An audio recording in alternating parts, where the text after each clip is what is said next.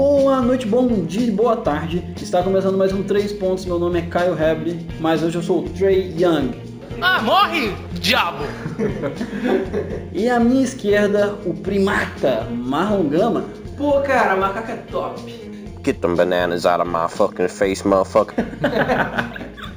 Henrique Scouser.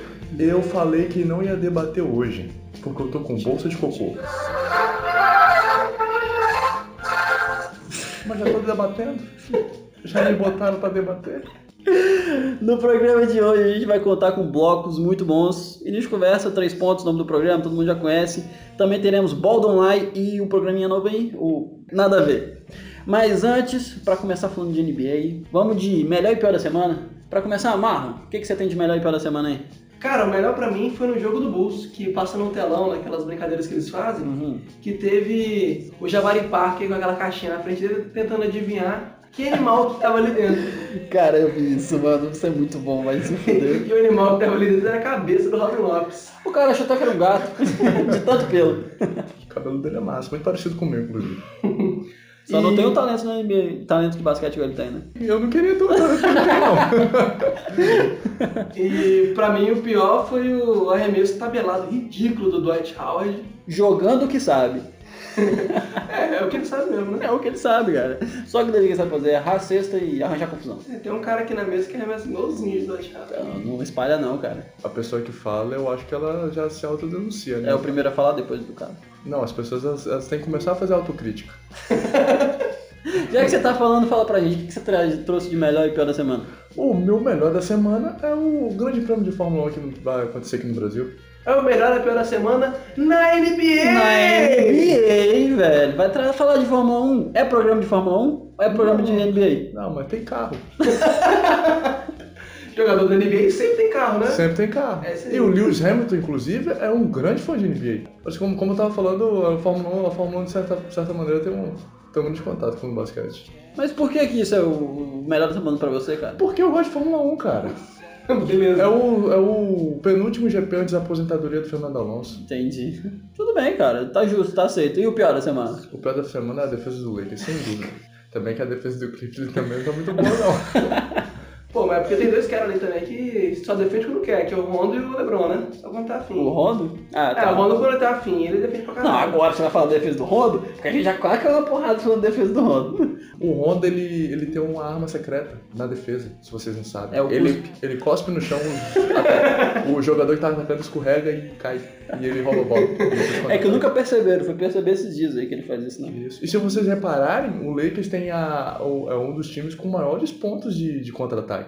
Se a defesa é ruim e tem muitos pontos de contra-ataque, Tá, ele é o que tem mais pontos bem. contra-ataques, mas talvez eles não estejam ganhando o jogo por causa disso. É, se tivesse alguma defesa e ele fizesse ponto de contra-ataque, tava ganhando Aí o ia estar ganhando, tendo ponto suficiente pra ganhar. é, Mas eu acho que eles vão contratar o Tyson Chandler, né?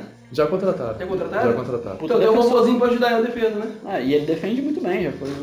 Defendia, defendia. Ah, tá, tá, tá foi velho, melhor tá defesa, do, foi o Defensive Player of the Year, não foi? Ué, você não é você que usa que o cara foi, ah, não sei quantos anos atrás, um dos melhores defensores, que ele ainda é um dos melhores defensores? Não, então, olha só, é diferente porque ele, é- ele, é- ele dependia muito da defesa dele na, na atleticidade. Atlético? Como é que é? Nem existe isso, você tá inventando palavras.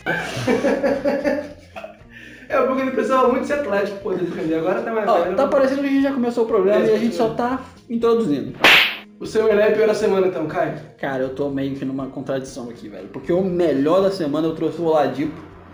Tá jogando uma beleza. Essa, só nessa temporada eu acho que ele já fez uns 4 buzzer beaters. Uhum. É, Ganhou o jogo contra o Ganhou o Boston. jogo contra o Boston, uma bola de 3, que puta que pariu. E por que, que é contraditório? Porque pra mim isso aí foi uma das piores coisas, porque o meu Boston perdeu com essa bola maravilhosa dele, mas tudo bem, Tá melhor da semana, muito. tá jogando muito.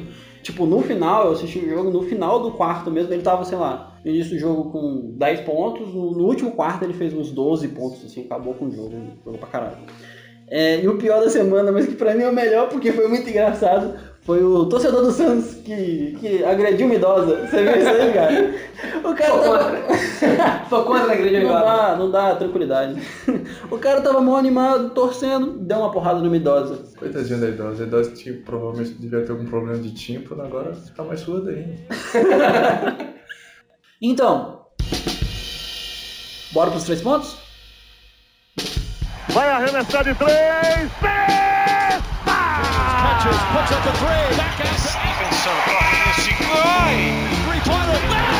Força o tiro. Perigo! Curry, way downtown. Bang! Jordan, de longe, caiu! Pierce gets off the three. What did you expect? Diretaço! Zach Johnson! Um, dois, três. Quem vai começar? Cara, eu posso começar. Vou falar sobre uma coisa não muito bonita, uma coisa não muito legal. Ninguém quer falar sobre, mas eu vou falar sobre. Que é Dwight Howard e Wizards. Seguinte, quero perguntar aqui a opinião sobre vocês se o Dwight Howard vai funcionar. Porque é o seguinte, o Wizards é um time notavelmente muito bom, tem estrelas individualmente muito boas. Se a gente olha individualmente o Wall, o Porter, o Bill, são caras que pontuam muito, fazem muitas coisas. Mas eles são meio parecidos, né? Eles fazem mais ou menos a mesma coisa e eles brigam! É, não tem cruzamento Eles nenhum. brigam entre eles, eles estão toda hora puto, um falando merda do outro. É um time de pelado. É um time de pelada, tá, consegue chegar nos playoffs, mas acaba, acaba não rendendo muito quando Jogo- chega lá. Parece que só ganha o jogo no talento, né? Não, não tem cruzamento. Parece que não tem treinador. É tipo, vai, foda-se, não importa. Parece que não tem um trabalho técnico por trás, tá ligado? Não, não tem treinamento, parece. Tanto que o que a galera fala é que o Nenê que colava aquela galera. Exatamente, Depois que saiu, saco. Um cara bem de ordem, assim, botar ordem na parada, tá ligado? Depois que o pai saiu, embora. Pai. Não, não, o pai, o pai do, do vestiário, Ah, né? Pô, que eu achei que você tava Não, é- comparando o Nenê com o Lebron, cara. Não aceito, Aí não a aceito gente ia ter uma discussão Não séria aceito aqui. esse tipo de heresia. É que quando o pai sai, a galera faz o rock em casa, né? Eu já fiz isso. Vocês estavam lá. É um né? bom ponto. Eu não tava, mas eu queria. É, eu não lembro disso também. Então, só que com o Dwight chegando agora, é, há uma esperança de o time funcionar. Querendo ou não, o Dwight Howard é um cara notavelmente all-star, é, sua média de, de, de, de carreira sendo um double-double. O cara é insano, individualmente. Desculpa, eu sou obrigado a discordar. Não, então, eu vou falar sobre isso. Que é o seguinte, ele não funciona. Não importa onde ele tá, ele não funciona, todo mundo odeia ele, ele já brigou no Atlanta, já brigou no, no Orlando, já, Já brigou brigou no no, no Lakers, no Houston. Não importa, ele arranja confusão com todo mundo. Aí ele foi pro time que todo mundo briga com todo mundo. Então, isso vai funcionar ou não? Então, com relação ao Washington Wizards, eu tô junto com o Tiririca. Eu acho que é pior que tá no. Sensacional! Mas levando, levando, levando em consideração, eu acho que a tendência do, do, do time com o Dwight Howard é melhorar. Por quê? Porque ele traz uma coisa que o Wizards... É porque o, o Dwight Howard ele traz algo pro Washington que o Washington na temporada passada não tinha, que é essa força de garrafão. O Washington já foi conhecido por ter, por ter o seu jogo de, de ataque baseado no, no trabalho com os pivôs, isso na época de 90 e no início dos anos 2000, e foi se perdendo ao longo do tempo, né? Ah, não tem informação, hein? Caralho. Não hein? É verdade, você assistiu do curso de emoção? Eu acho que é aquelas paradas que o Henrique começa a falar, inventar assim, tá ligado? É... Depois eu procuro no Google pra ver a veracidade. Olha, ninguém vai procurar no Google, então foda-se, é a informação que a gente tá dando, né? Não, eu aprendi, eu aprendi o seguinte, pra você saber se uma notícia é verdadeira, você tem que espalhar a fake news. É, a parada é que no programa passado a gente falou, né? Que o Wizards tem um cara que briga e um cara que corre. O problema é que agora todo mundo quer brigar também, né? Exatamente. E o Howard só ajuda isso. Então, agora tem um cara que briga, um cara que corre, um cara que pega rebote e briga. Então, eles não, eles não têm um técnico. A parada que eu acho que é que eles não têm um técnico pra apontar. Tem que brigar com outro time. É? Não com eles mesmos, né? Então, tem uma parada que, que eu ouvi num podcast, inclusive, é, falando que talvez o Dwight Howard pode ser o cara que todo mundo vai ficar mais puto com ele do que eles mesmos e dar certo, tá ligado? Ser o inimigo em comum É, funciona. e funcionar. É uma verdade, pode funcionar isso aí, tá ligado? E só de pensar que há 10 anos atrás o Dwight Howard era considerado por muitos comentaristas o novo Shaquille O'Neal. O que na cabeça dele ele acha que é, que talvez Até seja o hoje, maior né? problema, né? Sim. Cara, Mas, mas, querendo, mas querendo ou não, ele era na, na época auge dele um pivô dominante, antes da Sim. lesão dele na coluna. Então, É, então, mas é, mesmo na época que ele era dominante, ele tinha problema com o Van Gundy lá no, no- no Orlando, Sim, que ele queria a bola na mão, ele queria que o ataque começasse com ele. E ele pegou também o lance da decadência do pivô de garrafão, né? É uma coisa muito importante hoje na NBA, não é tanto pro Dwight Howard, apesar dele conseguir ser um pivô moderno, só que o que ele é bom mesmo era aquele pivô de garrafão, jogando de costas e tal. Tanto que é o arremesso que ele deu lá, que você falou, pelo amor de Deus, bateu do lado da tabela, cara. Mas ele só funciona muito bem quando o time inteiro tá planejado pra jogar com ele, que era aquele Orlando. Depois disso, quando ele precisa se adaptar, não funciona. E se a gente pensa tecnicamente, se a gente tivesse um treinador que convencesse o Dwight Howard a jogar de certa forma, eu acho que seria um muito bom time. Porque você para pra pensar, você tem três jogadores muito talentosos fora do garrafão que infiltram muito bem. E você tem um fucking pivô forte pra caralho, então dá pra jogar com bloqueio pra todo mundo na bola, Mas- saca? Mas, mas a questão. Ele não quer dar bloqueio, eu acho. que Mas esse é a questão problema. de um dos principais problemas do Wizards que eu vejo para essa temporada é que se você pegar de parâmetro outros times da NBA, onde o ataque funciona de uma forma um pouco mais fluida, por exemplo, o Oklahoma, entre aspas, né, quando o time não tá chutado. Ótimo Ou exemplo. então, ah, não, mas é um exemplo, eu, eu peguei o Adams como exemplo porque Ah, ele é o um- Adams, sim. o Adams sim, sim. Ele tinha que jogar tipo o Adams, eu concordo. Sim, porque ele é um pivô que é muito parecido com o Dwight Howard, ele tem uma a questão de, de- ele pega bastante rebote, ele tem uma força defensiva muito grande, entre aspas, dependendo do matchup que ele tá contra. Mas não falando só dele, o próprio o, o- a, besta, o programa besta lá do, do Los Angeles Lakers, o Javal McGee, entre outros pivôs, eles também têm uma função muito utilitária no time. Essa Mas- função de, de fazer o trabalho sujo, entre aspas. né? Que o Dwight Howard, eu não sei se ele tá proposto a entrar nessa, não. O que eu acho é que o Dwight, ele entrou na NBA numa época, então que era o que ele tinha na cabeça, que ele foi treinado na época do college e tal, de uma NBA que tinha um foco no garfão, que tinha dava bola lá no, no pivô pra jogar de costas pra cesta, pra começar o ataque nele. E aí, a NBA inteira se desenvolveu para um lado oposto a isso, onde o, o pivô tem que fazer o trabalho sujo, tem que pegar a ponte aérea, e não é o que ele, que ele quer fazer. E ele não conseguiu evoluir junto com o NBA, ele ficou pra trás. Não, concordo. E aí, como ele não tem uma, acho, ao que parece, não é uma pessoa que tem uma cabeça muito desenvolvida, e isso não dá muito certo para jogar com outras pessoas, para assim, se é, entrar no, no vestiário e conseguir aceitar o que o técnico está falando, mudar o estilo de jogo dele, se adaptar, né? É, cara, mas assim, é aquela. Eu acho que o jogador quando é briguento, ele está bem como cara briguento. Depende Sensação minha. Depende de como é briguento, porque o Dwight parece aquele cara babaca que quer sair de todo mundo. Que ele, é- mas que a verdade, muita gente, muitos caras falaram que um dos problemas é, é a- a- a- o lance dele fazer. É muito- flatulência, o problema do Dwight é flatulência, eu não tô zoando. A galera ele dá aquele peito e fica fazendo cara de peito. Então, ele fica fazendo piadinha, sendo que não tem essa amizade com todo mundo, tá ligado? Aí o pessoal já cria essa Aquele inimizade. cara inconveniente, né? Ninguém quer. Não. Nossa, o relacionamento dele com o Kobe e os problemas que eles tiveram em Los Angeles. Pô, tá com essa- explicado. Foram os que saíram Tá mais na muito- mídia, assim, né? O com Kobe e com o Gasol. Tá muito explicado depois disso. Eu não sabia dessa informação. Eu imagino ele chegando no vestiário, ele fazendo uma piada de peido, o Kobe Bryant olhando pra cara dele. Você é retardado por acaso? Vai ser que nem o Zach Barnes jogando a bola na cara dele, nem reais. Ele só bate- vai pegar o rebote. Exatamente. Aliás, eu acho que treinar com o Kobe devia ser um saco, né? Ah, velho, eu ia gostar, eu acho, na moral. É, bate com o jeito que eu penso, desculpa. Não, tudo bem, mas parece ser insuportável mesmo, porque é difícil ter a mesma mentalidade que ele. Não, eu ia querer treinar, sei lá, com o Demon Green da vida, um, um Clay Thompson, sabe? E olha que você não é maconheiro, né? É verdade. Mas assim, vocês têm uma teoria do porquê que o Dwight Howard é tão insuportável assim? Sabe, tipo, ele não percebe que não, isso não tá dando muito certo. Ele acha que essa parada que o Shaquille O'Neal parece ser na mídia, ele precisa ficar repetindo. Talvez seja por causa disso. Você não conhece ninguém assim não, que é inconveniente e sem graça e que acha que é engraçadão? Sim, eu conheço. Marlon.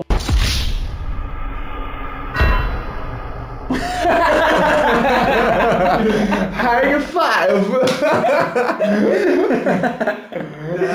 É, não, eu, eu também tenho um pouco de pouco disso, tá ligado? É, a parada é o seguinte, porra, é, é que é, é um lance profissional, querendo ou não, é o emprego dele, assim. Eu acho que essas pessoas, assim, até quando tá no trabalho, conseguem diminuir um pouco de entender, não, eu preciso ser uma pessoa profissional no meu trabalho. É simplesmente falta de noção, eu acho. Só porque é um trabalho que ele ganha milhões de dólares. É, é, é falta de noção, é falta de noção. O, o Shaq, o Blake Griffin, essa galera consegue ser engraçado sem ser babaca com os Sim, outros. sim, Sim, é, sim. caras que agregam. O próprio Steve Nash, o Javel Magui também, eles estão entrando, estão começando a ter essa forma de meme, mimificada, entre aspas, né? Aproximando. O próprio Joel Embiid também se aproximando da internet. Sim, verdade, é uma boa comparação. É, eu tenho uma outra pergunta. O problema do Wizards é mais antigo do que o Dwight Howard. assim. Se a gente, por exemplo, analisa só essa temporada, antes do Dwight Howard voltar, que ele estava lesionado, eles estavam um de seis, um de sete jogos, né? Barra seis. E depois que o Dwight entrou, é, foram quatro jogos, eles perderam três, ganharam um. Basicamente, não mudaram muito, assim. O jogo que eles venceram, o Dwight Howard jogou muito bem, só que foi contra o New York, né? Então não é uma referência muito boa. Então, tipo, quais eram os problemas do Wizards anteriores ao Dwight Howard que, que o torna tão maluco, assim, tão um time do cara que corre que, e o outro que briga, tá ligado? Não sei. Porque, tipo, se a gente olha no- o histórico, é uma coisa muito grande, assim, tipo, em 2010 teve o lance de arma no vestiário, mesmo com o Nenê lá, que foi o período que eles conseguiram os mai- chegarem aos- mais no topo, assim, vamos Aham. dizer. Avançar um pouco no playoff, É- né? era ainda muito caótico, era um time totalmente briguento, como a gente já citou aqui. É uma coisa dos jogadores que estão lá, que estão há muito tempo, esses- principalmente esses três que eu falei anteriormente, o Wall, o Porter e o Bill. É, ou é uma coisa, sei lá, da gerência da equipe, que não sabe como acertar, da equipe técnica, o que vocês acham? No meu ponto de vista, engloba três fatores, né? Que é a gerência, o, o staff técnico, o próprio elenco e também a questão da torcida. Se você Uhum. fazer um comparativo... Gerência, staff técnico. Não, a gerência, a gerência sendo o staff técnico. Ah, tá, ok. Entendeu? Desculpa, já botei errado de novo. O, eu acho que o- os problemas do, do Wizards são, na real, os três, né? O staff técnico, o elenco e também a, que- a questão relacionada à torcida. Se você fazer um comparativo, ele é um time de cidade grande que a torcida tem essa necessidade por títulos. Muita pressão, você acha? Muita pressão. Se você for olhar, por exemplo, a propaganda passada do, do Washington Wizards, no, no jogo contra o Cavs e contra, na série contra o Boston, nas propagandas durante os jogos, você tinha uma propaganda falando do... Esqueci o nome daquele jogador lendário do Wizards, não sei o nome. Lendário. É, é do, do próprio jogador falando, vamos trazer o título para casa. Então isso pro, pro, pro jogador que tem um psicológico já meio abalado, que convenhamos o Bradley Bill e o John Wall não estão no ápice da sanidade, da é sanidade é, meio muito bom. difícil, entendeu? Acaba ficando o Knicks do Carmelo. O que tem de incomum de todas essas tretas que rolam aí dentro do Wizards, eu acho que é o John Wall, né? Já brigou com o Gortat, já brigou com o Bradley Beal, já brigou com todo mundo. E talvez é um cara que não seja muito legal pro vestiário e adicionar o Howard, ele só vai virar o bode expiatório dessa parada toda.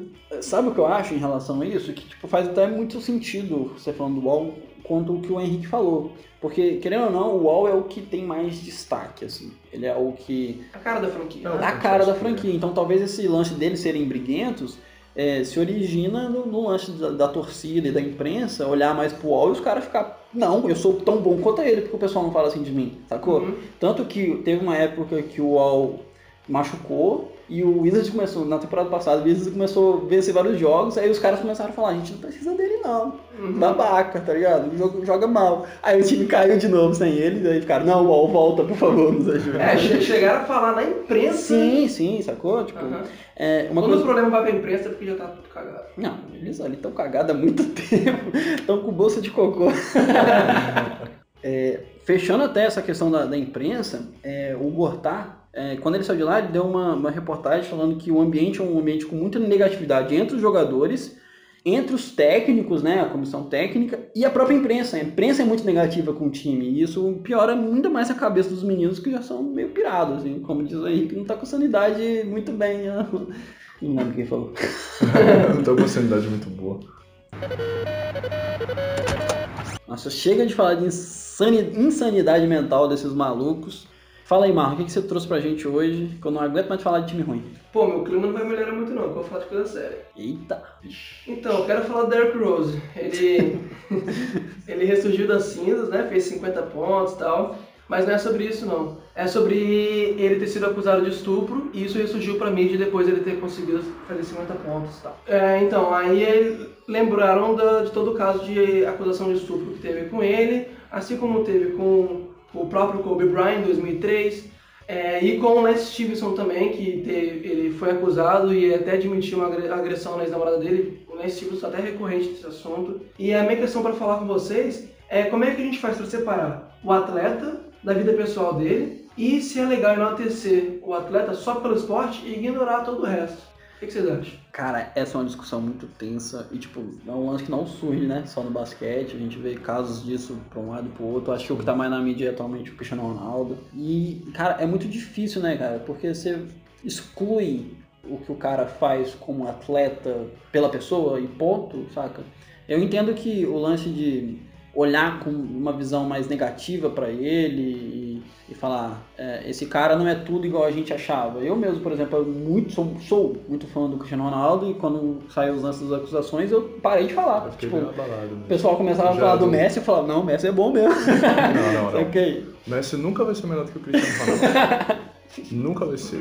Eu, eu, eu, eu, eu, eu consigo, diferente dos outros, eu tenho esse discernimento de entender o que que é o atleta e o que que é o lado pessoal. O, Cristiano, o Cristiano Ronaldo, pra mim, foi um exemplo antes dessas acusações. Como pessoa também. Como pessoa também. Ah, é exatamente isso que eu quero Entendeu? dizer. Mas então, você, o que você teve exemplo dele foi o que, que ele representava, não necessariamente quem ele é. Agora a gente acabou de descobrir quem ele é de verdade, talvez, né? Ah. Sim, sim, mas é, é, é que é, é toda uma relação de mídia que você como atleta, você como produto de entretenimento, você está inserido, entendeu? Então a gente vê casos como isso não só relacionado no esporte, você teve o Michael Jackson, que é o rei do pop na música, entendeu? Então não tem como você separar o legado, é uma coisa que vai manchar o legado, entendeu? E isso não, Uhum. o legado do, da pessoa não, não, não altera o que a Uhum. pessoa é. Ao meu ponto de vista, pelo menos. Então isso. você diz que você separa mais o artista ou o atleta Eu de gosto- quem é como pessoa. Isso, eu valorizo o que o Michael Jackson foi no, no- no- na indústria da música, por exemplo. Eu valorizo as conquistas do Cristiano Ronaldo, o profissional que o Cristiano Ronaldo é. E eu poderia valorizar muito mais o lado humanitário dele antes dessas acusações, que pra mim, sinceramente, meio que moiou. Entendi. Então, eu acho interessante essa discussão. A gente tem que saber se a gente tem que separar ou não é, a discussão do atleta. Mas o meu receio é que se isso não acaba sendo mais uma passada de pano pra gente, é- pra homens que agredem mulheres, que é que acontece demais. E eu achei foda pela história toda do Rose. Eu gosto muito, olhando como uma história de uma carreira de um atleta, de um esporte que eu gosto, a história dele é muito interessante. Dele ter sido mais novo MVP e tudo mais. É, só que no meu mundo ideal não tinha nem ter essa discussão de estupro, porque no meu mundo ideal ele não teria estuprado ninguém, sabe? A discussão existe porque além de atleta, a gente admira e acompanha a pessoa. E as pessoas, portanto, elas são falhas, entende? Assim, eu não gosto de brochar ninguém, sabe? É, se o cara gosta do, do atleta, beleza, mas o foda é você ignorar tudo por causa do, desse pretexto que a galera geralmente usa de esporte é uma coisa, esporte não é política, misturar duas coisas, né? E isso acaba sendo. Você tá acabando usando o mesmo raciocínio da galera que, que a gente mesmo critica, da, daquela jornalista que criticou o LeBron, falou pra ele shut up and dribble, né? Uhum. Cala a boca e driblar, quando ele começou a falar sobre o Trump. Então a minha conclusão é que a gente tem que saber separar o homem do atleta, mas não tanto assim a, a ponto de blindar o cara de qualquer culpa das merdas que ele faça. Sim, então sim. me dá uma brochada na, no tanto que eu gostava do cara, entendeu? Eu sou muito fã do LeBron hoje como pessoa, não só como atleta. Se parece uma acusação dele tão grande desse tipo, vai me dar uma brochada total. É, eu não sei se vai fazer sentido o que eu quero dizer, mas eu tento separar duas coisas. Igual, por exemplo, eu vou usar dois exemplos que você falou no caso do Michael Jackson. É, existe o artista Michael Jackson, e no caso do esporte existe o atleta é, Derrick Rose. Eu tento olhar assim, cara, se a gente vai analisar o cara como artista e como atleta, é um lance dele como profissional e como pessoa. Então, tipo, ah, vamos falar sobre a vida, sobre se ele é um dos maiores artistas da vida, então conta. Mas você vai olhar como cantor e como jogador, tipo, os status. Não, aí não, aí é totalmente isolado. Ah, Faz sentido? Tipo, de atleta ser diferente de jogador? faz sentido, é porque eu tava querendo dizer mais no sentido emocional mesmo. Sim, sim, eu concordo. Eu acho que, tipo assim, eu tento separar dessa forma na minha cabeça. Quando eu tô falando do atleta, eu tô considerando tudo que ele fez, assim, como, como pessoa, como pessoa pública, né? Uhum. É, é, as ações que ele fez, é cobrado essas coisas, ações sociais, na NBA pra caralho, inclusive. É, mas quando a gente olha, ah, não, foi um dos maiores jogadores da história, eu não vou olhar, eu vou olhar para os números. Mas foi o maior atleta da história? Sacou? Aí Ah. já é uma outra coisa, assim, sabe? Eu ainda me sinto meio mal porque parece que eu tô passando pano. Sim, sim, eu entendo, Não- eu não- entendo. não- Mas eu entende o que eu quero dizer? Por exemplo, um, um top, sei lá o que, sobre jogadores que mais pontuaram e você te, te marcaram por causa disso. Uhum. Pô, eu vou lembrar de, de tal, tal cara, porque eles me marcaram sempre 30 pontos, assim. Mas, pô, atletas que te marcaram. Às vezes pode ser um cara que nem fez tantos pontos, mas. Ele, ele deixa de ter seu ídolo, então, né? É, exato. Mas assim, se um cara chegar e falar Messi é melhor que Cristiano Ronaldo, não, Cristiano Ronaldo é melhor. Ponto. Mas porque eu tô só olhando o jogador, saca? Se pensar no, no- como atleta, tanto que tem aquele lance da revista que faz o, o melhor atleta do ano, ele considera essas coisas, tipo, considera expansão do cara na mídia, se ele é conhecido como todo mundo, se ele é conhecido como um cara que faz coisas legais, saca? É isso que a gente tem que lembrar também, que o- esses caras, geralmente, eles estão controlando a imagem deles, tem uma assessoria pra isso, pronta pra Sim, isso. Justamente. É. Muitas das vezes o que a gente vê não é o, o que realmente é, né? Uhum. Então você pega um, um cara, por exemplo, como o Cristiano Ronaldo, ele simplesmente pode estar sendo mascarado e tá passando pra gente uma imagem que ele não é na vida pessoal dele. É bem difícil fazer isso, parabéns pro cara conseguir limpar a imagem de um cara filho da puta. Mas é complicado. É, a gente vê até hoje é, exemplos de atletas que não conseguem ter é, esse tipo de imagem limpa, né? Então, mas aí entra um ponto muito interessante, que é aquela questão de. A gente sabe que existe isso. Eu até brinquei de, do lance que a mídia gosta de uma manchete. Que às vezes os caras são sujos, saca? É, tem algumas coisas que, porra, tá aí provas e tal. Igual teve um lance o Cristiano Ronaldo, na declaração dele, ele falando algo de tipo, não, a mina falou não, tá ligado? Tipo, no, no Uhum. depoimento dele. Porra, você falou não é estupro, tá ligado? Só que existem muitas discussões, assim, o próprio Michael Jackson, o próprio Alan Iverson, se é, ele fez essas coisas, Então, isso é um pouco complicado. Isso é um pouco complicado porque a gente tem que lembrar, primeiro de tudo, que o padrão da gente é começar a falar, putz, eu não quero que esse cara que eu idolatro tanto tenha sido filho da puta. Então, a Concordo. gente começa a procurar formas de justificar que ele não, não tenha sido. Concordo. Ah, mas não foi, acus- é, não foi condenado e tal. O que acontece é que essas pessoas têm influência e a justiça não é perfeita. Sim. Então o cara pode usar da influência dele para poder dobrar a justiça em favor dele. Assim como o próprio Derrick Rose fez nesse caso. É, durante a acusação dele, quando ele estava no júri, se eu não me engano, ele foi tirar foto com o júri depois. E se eu não me engano, do próprio Kobe, eu não lembro quem foi, que o juiz falou: é bom jogo para você, entendeu? Exato. Então, o cara tem uma influência sobre a a decisão que tomaram sobre ele, e não é porque ele não foi condenado ou não, isso é um ponto.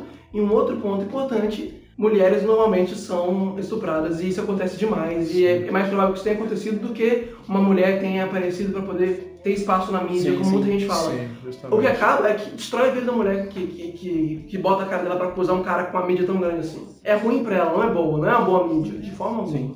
Principalmente nos Estados Unidos, cara. Isso é uma coisa muito recorrente porque o esporte é colocado como algo acima de tudo, assim, saca? A, a gente vê em, em filme de colegial, né? Mas é muito aquilo ali mesmo. Eu vi um tempo atrás, eu não vou lembrar o nome agora, mas um documentário que mostra sobre vários casos desses atletas de colegial, Uhum. de high school até às vezes, que te- tem processos pesados, tem muita gente pressionando, só que é o cara que vai valer tantos milhões, então ele é todo blindado, a própria universidade, o próprio colégio protege ele, saca? E o documentário é muito pesado, assim, saca? De mostrar como aquilo destruiu a vida de uma mulher, porque, cara, é um estupro, tá ligado? Uhum. Pensando no estupro no caso, né? Mas Existem agressões, também tem outros casos. É porque a nossa perspectiva é de que foi muito mais impactante pro cara porque a gente conhece o cara, a gente Sim. conhece como é que era a vida dele Sim. antes, como é que era a carreira dele antes, e de repente o cara tá destruído por causa da mídia, por causa de uma mulher desconhecida que apareceu. Só que destruiu muito mais a vida dela. Sim. E outra coisa, um cara desse que faz uma merda dessa e se safa, isso só é precedente pra outros caras se safarem também. Eu também concordo com isso. E é bizarro como, tipo, quando a mulher toma coragem de falar de é, não, eu vou, vou buscar justiça contra isso, como vai ter os malucos que mesmo com aquela monte de prova, com um monte mesmo de incidência que vai virar na casa dela e chamar tipo, a menina de vagabunda, de querendo mídia, saca? É, é, é brutal, assim, saca? É, então eu tava tendo essa discussão uns dias atrás e a pessoa me falou, é, pô, mas olha o que aconteceu com a vida do cara. Como é que vai, você vai remediar o problema que deu na vida do jogador, da carreira dele? Meu irmão, olha o que aconteceu com a vida da menina. Sim, cara. Ninguém olha pra vida dela porque ela é desconhecida, Sim. né? O cara, no máximo, vai pagar uma multa. Muito difícil um caso, o cara vai de fato preso. Vai ser falado um pouquinho mal na mídia, mas vai ter muita gente defendendo também. Então, E na real, se ele foi preso, é a justiça, a justiça Sim, acontecendo, né? E nada vai, é, vai remediar o fato de ter possivelmente acabar o cabelo da menina, né? Tá, ma- mas entra o caso, que pode acontecer, que eu acho que é talvez esse que eu tenha puxado, do lance de então, o cara ser perdoado, e vamos supor que a justiça foi na moral, mas que foi anos de fuder a media- mediaticamente a vida dele, e o cara tava certo ali, só tentando Primeiro ponto Mas que ele é- continua sendo milionário. continuar. Mas, por exemplo, E segundo ponto é que isso aí é o ponto fora da curva. Isso aí é exceção. O que mais acontece é o cara realmente estuprar. Mas isso, mas isso realmente marca. A gente não tá passando pano aqui Importante. jovem jogador de 18, 19 anos que tem a cabeça frágil e que fala: não, o menino errou, o menino fez isso, o menino fez aquilo. Não, pelo contrário. Ele é uma pessoa que tem, a- tem o julgamento no seu ato e sabe o que ele tá fazendo, entendeu? Ele tem discernimento sobre aquilo. Então ele tem que ser responsável sim. Pessoas de 17, de, de 18, 19, 20, 34 anos, elas têm noção do que elas estão fazendo. Sim. Com certeza. esse podcast não passa pano. Ponto. O próximo ponto então é de Henrique. Então, o meu terceiro ponto de hoje, diferenciando um pouco os dois pontos anteriores, onde foi um assunto delicado, mas que deve ser debatido, ele é aquele arremesso de três que ele bate na ponta do aro e volta na cara do pivô que tá querendo rebote. Falar aqui um pouco sobre a, a notícia do, do Kevin Durant, que ele noticiou que a próxima escolha dele vai ser pensando no dinheiro. Tá certo. E aí, e aí eu queria fazer um paralelo aqui com relação a outros esportes e outros atletas, que eles optaram pelo dinheiro através de chances de, de ganhar mais título, né? Então você tem no, exemplos no futebol como o Neymar, você tem o, o Fernando Alonso na Fórmula 1, quando ele optou por ir para a McLaren, na esperança de ter um carro competitivo. E aí a minha pergunta que eu faço para vocês é, onde começa o produto de, entre, de entretenimento e onde começa a, essa venda, esse Cara, eu acho que sim. É uma pergunta até não só de esporte, assim. É tipo, você, você prioriza salário no seu emprego? Pode ser uma pra gente, saca? Você. Eu priorizo. Sacou? Então, por que é tão diferente assim pro atleta, saca? Porque tá bom, vai ter o lance de, de time que ele tá representando, o lugar que ele tá, as intenções dele. Tá, mas são coisas que a gente tem na nossa vida profissional também. Só que a maioria das vezes ninguém vai ficar nos julgando porque a gente escolheu receber melhor. Então vou lançar uma outra pergunta. Como isso afeta o legado de um Kevin Durant, por exemplo? Mas Porque, então- porque é o seguinte, o próprio Kobe Bryant, ele optou por continuar ganhando um salário bom e não ter um time competitivo no, no Lakers de 2013, 2014. Preferiu continuar com aquela carga que ele tinha de jogador estrela e tentar levar o, ti- o time para um playoff e tudo mais. Eu acho que é um pouco diferente, porque quando ele chegou nesse ponto da carreira dele, ele já estava no final da carreira. Ele não ia, ele estava quase 20 anos já no Lakers, e ia trocar de repente para manchar a camisa, sendo que ele sempre fala muito de lealdade e tudo mais, o próprio Kobe, né? E, e o Neymar, se não me engano, ele não foi só pra, pra ganhar dinheiro. Ah. O que ele queria era, era sair da sombra do Cristiano Ronaldo, que nem o Kyrie Irving. Tá, Sombra eu- do Messi, faz sombra do sentido. Messi. Desculpa, eu não. Então, faz sentido esse argumento do Neymar, mas eu acho que aí você tá passando pano. Sei lá, cara, esse lance de, ah, eu quero me provar, tá ligado? Jogando sozinho. Beleza, faz sentido porque você tá indo pra um lugar que não tem ninguém, nem time pra você competir, tá ligado? Exatamente, mas ele queria é, ser estrela mesmo, sozinho. Ah, mano, ele ganha uma ilha por, por mês, velho. Mas essa questão, o meu ponto de vista é o seguinte, é, os atletas eles, eles têm que ter um trabalho de marketing por trás para eles poderem entender que o clube que ele está saindo, a equipe que ele está saindo, ele pode voltar para ela depois, entendeu? Então não, não tem que fechar a cara e simplesmente falar quero sair, como o próprio Jimmy Butler está fazendo. Isso surge a imagem dele. O cara, depois Entendeu? que ele rodou a, a toalhinha, é, torcendo pelo Warriors do jogo contra eles, contra o Ah, próprio time, nossa, feio. cara, isso surge a imagem do cara é, muito pro, pros próprios companheiros de equipe. Tá, e com a torcida, né? E aí, e, aí, e aí entra outra questão lá. Você quer, você é um jogador, você quer ganhar título, você bate na trave com relação a essa questão, entendeu? Tá, mas aí você tá falando sobre outra coisa. Você tá falando sobre relação. Eu posso sair de um lugar falando eu quero ganhar mais sem sair fudido de lá. Eu posso chegar pro cara e falar, olha, cara, eu tô atualmente querendo ganhar mais. Se, se o, o time atualmente puder pagar, seria muito legal, porque eu construí algo aqui, seria legal continuar. Entendeu? Você pode fazer essa relação, essa transição numa boa. É só você falar só com o, seu, o dono do seu time, o, seu, o presidente do time, o GM, e não falar com a repórter. Com... Exato, exato, tá aí. O Durano fez, acho que Isso deve acontecer direto, mas a gente não sabe. Mas aí, mas aí eu vou lançar uma outra pergunta que não estava no roteiro inicial. mas aí eu vou lançar uma outra pergunta então. Me fala um atleta que tem uma personalidade de fácil de, de você ser. De, de ele ser uma pessoa fácil de lidar. Sei lá, não conheço os caras. Eu, eu acho. Pelo, pelo que a gente vê no marketing na televisão, não existe, cara. Não existe. Em todos os Existe, esportes, existe. a gente não, não- A gente sempre, ao meu ponto de vista, os maiores atletas sempre são os, os atletas Cara, que dão mais trabalho vou te falar. de gerenciar. Eu discordo completamente. Também. O, o Warriors só existe por causa disso. Só existe porque assim, a gente tem o Steph Curry que aceita sair, ficar na sombra do Kevin Durant, perder chance de ser MVP e tudo mais. E a gente tem o Clay Thompson, a gente tem o que tá chamando gente, o Draymond Green que chama as pessoas pra jogar. Eu acho que, na real, não precisa ser, ser sempre egoísta. Você é sempre competitivo pra ser um atleta de alto nível. Egoísta não necessariamente. Tem vários exemplos de jogadores que são que não são pessoas é, altamente ególatras, né? Acho que o próprio Kevin Love também.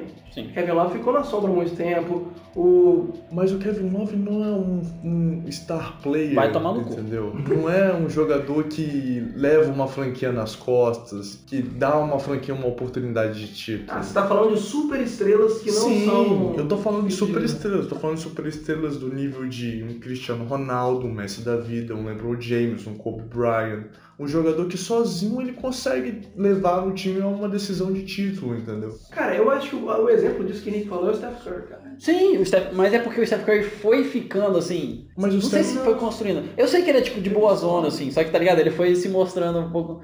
Querendo ou não, o lance dele, tipo, se achar em Ah, quadra é uma coisa delicada de, de E personalidade. foi, cons- e foi sendo construída, não Mas foi eu, eu, eu acho que isso, eu acho que isso daí tudo faz sentido, porque faz sentido com o resto do time. Ele não tá tirando onda e o resto do time tá de cara amarrado. Tá todo mundo zoando junto, ele faz Sim, parte daquilo. sim, eu concordo. a torcida gosta disso. E ele aceitou deixar de ser a super estrela do time. E ele foi lá e correu atrás do Kevin Durant. Ele ficou, se vocês terem noção, no, uns dias atrás aí, o Clay Thompson estava pra bater naquele que ele fez uma sequência de bolas sinistras, bateu o recorde, fez mais 50 14. pontos. É, fez 51 pontos em 52 em Isso. 3 quartos. E 14 bolas de 3, bateu o recorde, né? Isso, 14. E ele foi o segundo cara. Não, pera. Foi a segunda vez que alguém fez mais de 50 pontos em 3 quartos. Porque o primeiro foi ele. Então, o Steph Curry, ele tava durante esse jogo, o- tem a entrevista do Steve Curry, o técnico do Warriors, falando. é, ele ouviu o Steph Curry falando assim, falta só mais duas, só mais duas. Aí ele falou, mais duas o quê? Bolas pro Clay Thompson bater o recorde. O recorde era de quem? Era do próprio Curry. Aham. Então, é, pra mim, é um exemplo máximo de uma super estrela mesmo e que abre, abre mão da imagem dele em prol de outra pessoa, do time dele. Acho que Acho que o Golden State é um- muito um caso à parte, né? É um cara? caso à parte, É uma coisa é- linda na história da, Mas do é- esporte, eu acho. E isso sério. gera muito ódio. Mas óbvio. isso, mas isso volta à questão que a gente estava falando anteriormente. Atletas de alto nível que simplesmente abdicam de todo um legado. Como posso citar vários exemplos aqui na história de grandes atletas. Você tem o Scott Pippen, digamos que em, em si tinha a chance de carregar um time para uma final de NBA, mas ficou sendo a sombra do Michael Jordan por muitos anos. Você teve o Rubens Barrichello que ficou cinco anos na Ferrari, Uhum. que bom, porra, tinha um potencial para ser para ser campeão do mundo duas, três vezes, Não, mas e que virou ficou um zoado, né, cara? e virou um zoado, justamente por causa disso, por ter abdicar demais e ceder demais espaço para outros atletas Cara, com Manu, potencial igual ou melhor que ele. cara, Manu de Nobre. Manu de Nobre ficou a carreira inteira jogando como sexto homem, sendo que ele podia muito bem ser, ser um titular e uma estrela de um time. Sem dúvida, ele pode até ter botado em ri- risco o lugar dele no Hall da Fama da NBA por ter ficado em Mas a gente saiu um pouco de salário pra, Ah, sim, pra verdade. legado também, né? É, sim, sim, sim. É, que é o lance que eu acho que começou da- na ponta do Kobe, né? Que falou.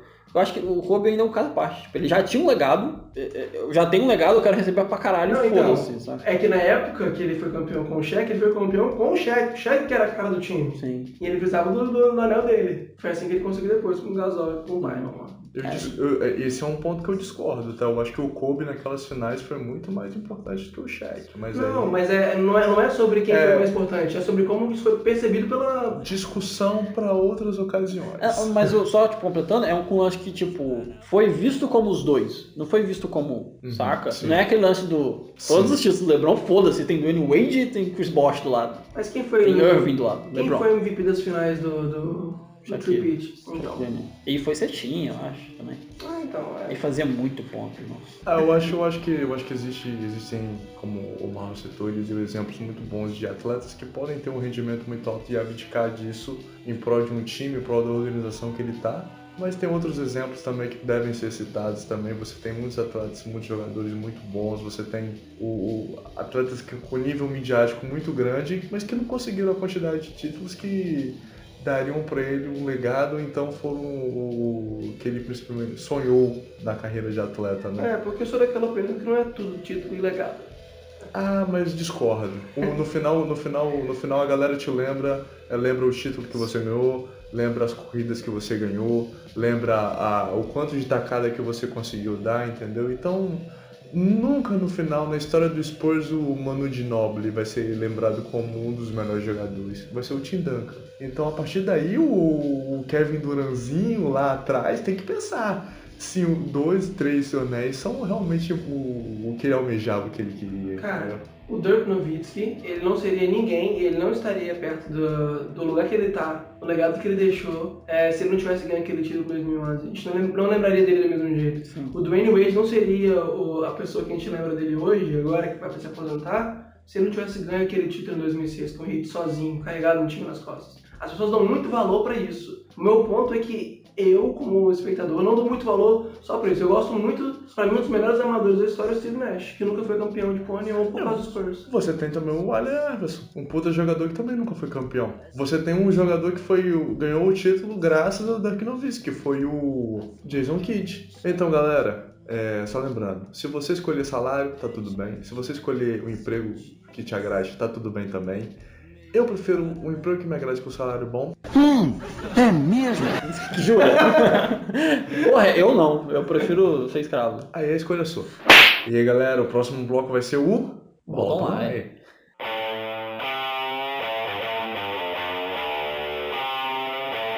Bora lá!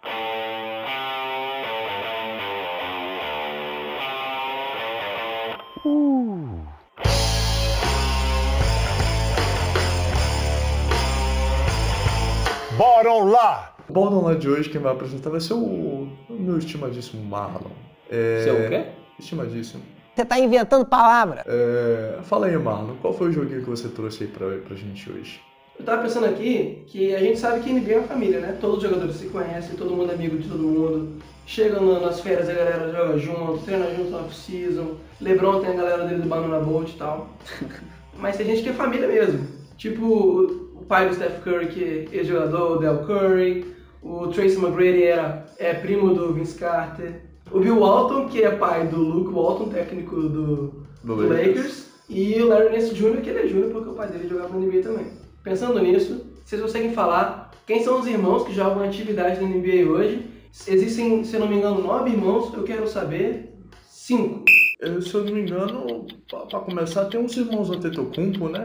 Oi, bom? Sério? O Antetokounmpo tem um irmão? Tem, tem É um irmão monstro que- igual ele, assim? Não, não, não chega nem perto. Caralho, eu nem sabia que tinha dois gregos no NBA. É o Costas Antetokounmpo. Costas? Costas. Isso é nome de grego? É, nome de É, grego. pô. Ele joga no Mavericks. Aquele que é Aristóteles Antetokounmpo. Vai vai lá. É, tá, o que eu mais conheço, o, o que eu sei, que você já até citou a família Cur- Curry aí, é o irmão do Stephen Curry, o Seth Curry. Igualzinho, é a mesma coisa, só no máximo a mesma quantidade de bola de três. Seth, aquele deus do Antigo Egito. Você não sabe. É o deus do quê? Do Antigo Egito. É o deus da morte, se eu não me engano. Tá inventando, eu acho. Então não, pesquisa aí. E você ouvinte pode abrir o Google aí pode pesquisar. Seth é o deus do Antigo Egito. É isso que o Google traz pra gente hoje. É, a NBA, tá, Conhecimento. a NBA tá querendo ensinar nossas crianças aí a idolatrar deuses pagãos. Tem que ficar esperto com isso. O tempo tá rolando aí. É verdade, caralho. tem tempo. Cara, Eu posso- eu sei mais um. Eu sei mais um. Incluso, Shaquille O'Neal e Germano O'Neal. eles são irmãos? Que cagou. Os dois não jogam no NBA hoje em dia mais. É, e não é não são irmão. irmãos. Não? Não são irmãos. Ah, tá. Tá, eu sei um cara, e eu acho que deve ser os únicos irmãos gêmeos da história, que é o, o Marcos Morris. Marcos Maury e o Marquis Maury. Marquinhos. Marquis? Quase. Não sei mais, cara, Ah, tem o Jai Smith e o Dan Smith Jr. Burrice. São irmãos também. Você tira a informação quando você tirando isso. É Você trouxe... É, Smith é parente, galera. É o filho, o A galera Júlio. tem que entender Tem que Smith 50 é irmãos. Smith na NBA. Tem o filho do Lebron que tá chegando aí pra jogar Cara, é Lebron. gente que tá jogando agora. Cara, eu não sei, é muito difícil essa É sua difícil, pergunta, mas como é que eu vou Tem saber? três, ó. Virou caso de família aqui. São nove. Eles falaram três. Tem mais dois que são muito fáceis, pelo menos. Ah, 30% tá ótimo de, de acerto. 30%? Pode você usar. formou engenharia? Você quer formar engenharia? É verdade. Pode, pode, pode usar a referência de episódio passado? Os Malone com a Eu quero que usar o, Mo, eu quero usar o Mose Malone. Eu quero Não caras, tá nem jogando aí, Dória. Ah, tá, eu quero usar. cara. jogadores atuais. Tá. É, um deles joga no, no Spurs e o irmão joga no Grizzlies. Paul e Mark Gasol. Porra, teoricamente é os mais famosos, É né? verdade. Tipo os dois, assim, se pegar os dois. Tem outro também que a gente já foi citar no programa. Ah, Ele tem características muito parecidas com algumas pessoas daqui da mesa. Com um cara aqui da mesa. O, o, Dwight Howard tem irmão? não, Não, quem tem o, características o parecidas? do cabelinho lá? Robin Lopes e Brook Lopes. Eles são irmãos também, cara? Tá Cara, vendo? eles são irmãos gêmeos. Eu não sabia, Eles são irmãos velho. A gêmeos. cara é igual, meu brother. A cara agora que você falou é verdade, igualzinho, mano. E eu vou, vou mandar também outros dois também que são irmãos também. Ah. É, Steve Nadas e Enes Kanter. Mustache Brothers. Eu dizer que você tava querendo se tornar um desses irmãos. Eu tô cultivando meu bigodinho. Então, vocês falaram cinco, né? Tem mais quatro. Os quatro Foda-se. Mas Quem é pode os falar. quatro? É, tem a trinca de irmãos Mason, Miles e Marshall Plumlee. Pivôs branquelos reservas. Ok. O Drew Holiday, que tem dois irmãos na NBA. O Aaron Holiday e o Justin Holiday. O Aaron Holiday é novato esse É ano. verdade. Tyler e Cody Zella, também pivôs branquelos. É verdade. Conheço o Corey. O Jeremy Grant e o Jerry Grant. Foda-se. Fechou então, bora pro próximo. Bora de nada a ver. Nada a ver. Nada a ver. Nada a ver. Começando aqui então o nosso quadro Nada a ver. Nada a ver. Nada a ver. Nada a ver. É, o nosso nada a ver de hoje está relacionado ao que aconteceu no jogo entre Warriors e Jazz, quando o Jonas Jerebko e o Donovan Mitchell estranharam. E o que parecia que ia começar uma confusão acabou virando um handshake muito do estranho. Mas aí, conte uma vez aí que você tinha tudo pra regaçar a cara de uma pessoa na porrada, mas você levou tudo na paz. Tá, deixa eu começar. Hum, teve uma vez, cara, jogando, jogando um campeonato, vocês dois estavam, inclusive, era um- uma semifinal, acho, de uma Copa UFES, que meu querido amigo Henrique, Eu? No início, tava, sei lá, segundo, quarto, o jogo tava forte, mas não tava tão forte assim, era só um jogo que não tava uma diferença tão grande ainda, não precisava de porradaria ainda, só que era contra os moleques que a gente não ia muito com a cara, né? que deu uma confusão. Henrique empurrou o moleque, empurrou pra lá, empurrou pra cá. Henrique, na hora que eu vi que ele queria meter uma porrada no cara, eu falei, porra, uma porrada ia ser massa nesse cara, mas não precisa. Aí eu fui, segurei e afastei a porradaria. Em minha defesa, eu vou contar a história toda do ocorrido. Vamos. Pegaram um jogador do meu time, que inclusive esse jogador do meu time foi jogar com esse outro time. Tá vendo? No outra, na outra temporada. Tá vendo, né? Copa O famoso Snake, que é Famoso Snake, famoso Snake. Famoso Inclusive, Duranzinho. Pedro Bernabé. Se você estiver ouvindo isso daí, é pra você mesmo eu tô falando. pra, quem, pra quem quiser procurar aí Pedro Bernabé no Facebook aí pra poder dar um trash talk em cima dele, pode dar. tô brincando, não faço isso não. É, todo É. mundo gosta muito do canal. Isso. Pegaram esse meu. Pegaram esse meu, meu jogadorzinho e viraram ele no meio da quadra. Deram simplesmente um tackle nele. Uhum. Acharam que era futebol americano. Acharam que era um futebol americano. Eu me emputeci, eu falei, não, ninguém fazia isso com, com ele não. Peguei o jogador do time, joguei no chão e parti pra briga. E quando eu olho pro meu banco de reserva, todo mundo sentado, na maior paz de já, na maior tranquilidade. Ninguém pra me dar um apoio, ninguém pra me dar um suporte. Eu tenho certeza que quando você viu eu chegando, você falou, caralho, agora vai dar porrada. Aí eu fui e separei. Não, eu queria entrar na briga sozinho. Eu ia batendo cinco sozinho. Ia, Ia. ia sim. Agora quem tá falando aí? Um, um pelo menos eu ia derrubar. Se vocês me deixassem separar sozinho, eu ia bater em vocês depois. Mas eu não sou de briga não, gente. Mas é, o caso foi esse mesmo. A gente tava numa treta lá com, os moleques que a gente não gostava. Que eu queria muito dar umas bufetadas na cara Aquele dele. jogo precisava uma porrada, cara, mas eu acho que você errou o time. Mais pro final ia ficar top, eu ia entrar na porradaria. Mas Não porra nenhuma. Aí, Você é bunda mole. Ah, tomando sua bunda. é, mas assim, merecia porrada Merecia. e eu lidei com a paz, então eu trouxe pro nada a ver. Aquele cara merecia a porrada mesmo. Merecia. Porra. Merecia. Mas tem outros naquele time ali que merecia mais. merecia mais que uma porrada. Oh meu Deus, me perdoe. Vamos entrar na paz do Senhor de novo. Hashtag deu. Glória a Deus. Mas fala aí, Marlon, sua historinha aí que você entrou na paz, na paz do Senhor, Charanabai da Cantorária. Esse mês de outubro inteiro, eleição, pau comendo, Nossa. vontade de socar a cara de geral, o ódio correndo na veia, mas eu tenho orgulho de conseguir me segurar porque tinha muita gente que merecia. Nossa, Meus parabéns. Mas eu, enfim. eu tava procurando treta nesse período. Entrando em qualquer discussão, não. Não, é. Eu, vocês sabem que eu sou, às vezes, eu não consigo me controlar muito, eu acabo brigando com o pessoal aí. Um cara emotivo. É, um coração muito forte. Mas eu prometi pra mim mesmo que eu não ia entrar em treta nenhuma nessas eleições. Assim, eu falei, não vou, não vou discutir, vou ser paz e amor e tal. Cumpri a promessa? Não. Mas eu consegui me segurar bastante e não bati ninguém de verdade, não. O negócio é não agredir. Mas você não tem uma história específica, não, pra fazer? Pô, tava cortando o cabelo um dia desses aí, começaram a puxar o assunto e deu a vontade que tinha vários objetos cortantes perto de mim. e a vontade de dar uma facada no, no eleitor aí foi grande. A Polícia Federal tá de olho nesse podcast. Eu tinha ouvido no podcast. Tá de ouvido, tá aí, é verdade. Tá de ouvido, tá de ouvido nesse É, podcast. você toma cuidado que tem gente usando objetos cortantes por aí mesmo. Com certeza. Pô, mas dessa vez aí eu me controlei, cara. Eu, eu não, não agredi nem verbalmente. Tive orgulho mesmo. É, Às vezes o cara que tava com a navalha no seu pescoço era contra o que você tava falando, né? Então acho que é melhor você evitar, segurar, falar, não, concordo que você tá falando, mas corta aí. Só não dá pra navalha em pessoas que eu não tenho barra pra isso. e você, Henrique? Fala aí, uma vez que tava puto, tinha chance pra dar uma porrada no maluco aí, mas preferiu paz e amor. Como Bom. Jesus ensinou. Então, eu sempre fui uma pessoa muito da paz, uma pessoa muito calma, uma pessoa muito serena, que eu não consigo me estressar a ponto de agredir alguém. Eu me estresso e aquilo fica dentro de mim. Eu procuro resolver daquilo de uma outra forma, sem, sem, sem ser partir pra agressão. Eu me emputeci, eu falei, não, ninguém fazia isso com, com ele, não. Peguei o jogador do time, joguei no chão e parti pra briga. Eu nunca fiz isso. A senhora fez, nós temos gravado. Senhora,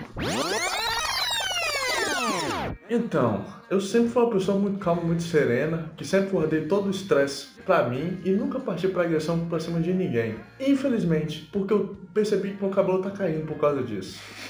Mas nesse dia, nesse dia em específico, eu tive vontade de dar um tapa na cara de um professor meu. Conte. Um soco na cara de um professor meu. A gente tava discutindo na sala sobre política, né? E aí ele fala que todo, toda pessoa com viés de esquerda, de centro-esquerda, extrema-esquerda, esquerda em geral, tinha que ler um livro chamado O que você tem que saber para não ser um idiota do Olavo de Carvalho. Aquilo me emputeceu de uma forma que dentro de mim eu virei o Super Saiyajin 2 do Vegeta, eu saí dando Final Flash na cara do Majin Buu, arrancando tudo. Mas o meu exterior não. O meu exterior estava na plena calma, na plena luz. Eu olhei para o horizonte. Eu vi, eu ouvi a voz de Deus falando comigo. Glória a Deus. Se retire desse recinto. Saia desse recinto. Eu simplesmente virei as costas, como diz nosso Senhor Jesus Cristo, dei a outra face. Virei as costas e saí. Bati a porta. Antes Parabéns, parabéns. Muito difícil. É muito difícil. Depois que uma pessoa te indica o livro do Olavo de Carvalho, Como Não Ser um Idiota, sinceramente, não sei o que esperar desse nível de discussão. É realmente emputece bastante e eu acho que o Brasil não precisa disso. Cara, eu, eu lembro, eu tava no dia, tipo, e, e foi um- uma aula inteira, eu acho, quase, de falando, dele falando várias merdas. Pediram até pra ele parar, né? Bom, professor, para, para de falar de política aí, vamos dar aula aí, né? Ele achava que a E população que gente brasileira tinha que se armar para poder defender dos venezuelanos que entraram dando tiro em todo mundo. Como é que pode uma coisa dessa, gente?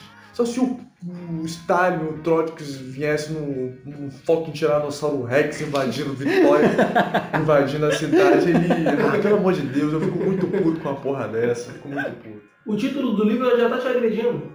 Não, eu, eu parei, a primeira coisa que eu parei pra pensar é, cara, se, se você comprou esse livro e leu, você se acha um idiota. tá ligado? Aí ele fica tipo, não, porque eu li e me tornei uma pessoa. Você já está sendo um idiota duplamente por estar comprando um livro chamado Como Não Ser um Idiota, dando a entender de que você é um idiota, e esse livro ser escrito pelo Olavo de Carvalho. Porra, O que, o Aí, que não tenho nada contra, não tenho nada contra. Eu tenho contra sim. Eu tenho conta assim. Porém, tenho contra sim, foda-se. Aí, um astrólogo falando como é que eu não vou ser idiota. Ó, Aqui esse podcast já- já deixou claro que a astrologia não tem vez. Já falamos aqui que não é pra botar astrologia no meio. Aqui a gente discute tudo menos astrologia. Eu, tô, eu sou uma pessoa geminiana, tô na bancada com uma pessoa virginiana e uma pessoa leonina. Esse leonino, Discussão. Deixa aí pro, pros ouvintes comenta. Quem que é o virginiano e quem que é o leonino? o se- sendo geminiano eu, e sendo geminiano eu, e sendo virginiano, como vocês conhecem, as características que vocês conhecem, pesquisem as características de um virginiano, depois você me dá um palpite. Eu acho que pra você deixar de ser idiota por estar em astrologia, você tinha que ler um livro aí do Olavo de Carvalho. Eu acho que você tem que tomar no seu cu. então, galera, estamos chegando ao final do nosso programa aqui. E aí, alguém tem algum recadinho pra dar? Alguém quer ter o- a, a ânsia do recado final? Quer ter o. Me segue aí nas redes sociais. Eu não, né? O programa 3 Pontos pode no Twitter, 3 Pontos no Facebook, 3 Pontos no Instagram. Tem Facebook? A gente tem Facebook? Não sei. Ah, vamos tá criando Facebook. Nós vamos estar criando Facebook, vamos estar criando Instagram. Quem quiser adicionar a gente também no. no posso falar da rede social aqui? No Tinder? No Tinder. Dá adicionar no Por que, que Tinder. você não pode falar? Não, não, não, não. Acabou. Dá dinheiro pra gente. Acabou. Acabou o programa.